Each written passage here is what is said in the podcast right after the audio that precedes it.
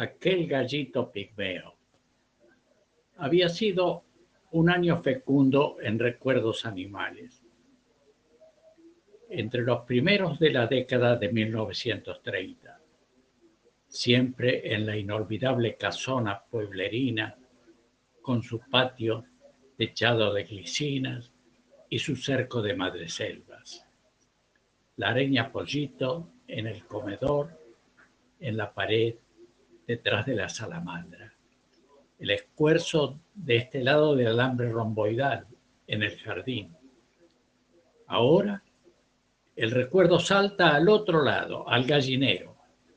La jaula de los conejos, el techado para que duerman las gallinas, la casilla de la perra, donde más de una vez me acostaba con ella. Una gran pila de marlos, que los acababan de traer del campo para la cocina económica. Unas cuantas gallinas de todos los colores, blancas, matarazas, coloradas. Había un nuevo huésped, un recién llegado, regalo de un chacarero amigo. ¡Qué chiquito! ¿Viste? Es chiquito, pero tiene cara de grande. Sí, se llama gallo pigmeo es lo más lindo de todo el gallinero. Me quedo un rato a jugar con él. Así lo hice.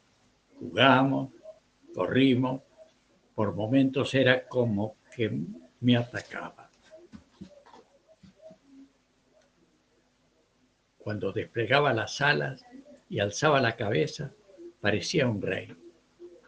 Seguimos así un largo rato, hasta la tardecita, cuando empezó a oscurecer, nos subimos a la montaña de Marlo y allí me senté con el gallito al lado. Bueno, pensé, para que no tenga frío de noche, lo voy a dejar al cubierto. Tomé una lata vacía de querosene de 20 litros abierta por arriba. La invertí y lo dejé a mi pigmeo cubierto por ella para pasar la noche. Le dije adiós y me fui del gallinero. Una sopa, unos minutos de guitarra en la cocina y a dormir. Sueño intranquilo. ¿Estaría bien el gallito? ¿Tendría frío? Iba a despertarse al salir el sol para saludarme con su canto. Vino la luz, tomé un tazón de toddy y volé al gallinero a visitar a mi nuevo amigo. Allí estaba la pila de marros y arriba de ellos, en el medio, la lata de querosene. Corro, la doy vuelta. ¡Ay! El gallito pigmeo no se movía. Estaba allí, quietito, acostado, con los ojitos cerrados. Lo había dejado sin aire. Fue una experiencia muy dura, una ilusión frustrada. Habría muchas más en la vida de Linger, frustraciones causadas por imprevisión, por falta de consejo, por entusiasmos incontrolados en la vida de Linger.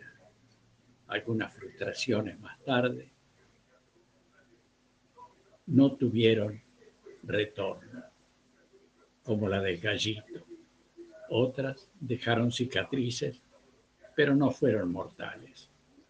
No es una vida fácil la de Lingera. Muchas cicatrices se ven, otras son tan profundas que nadie las imagina. Aquel gallito pigmeo.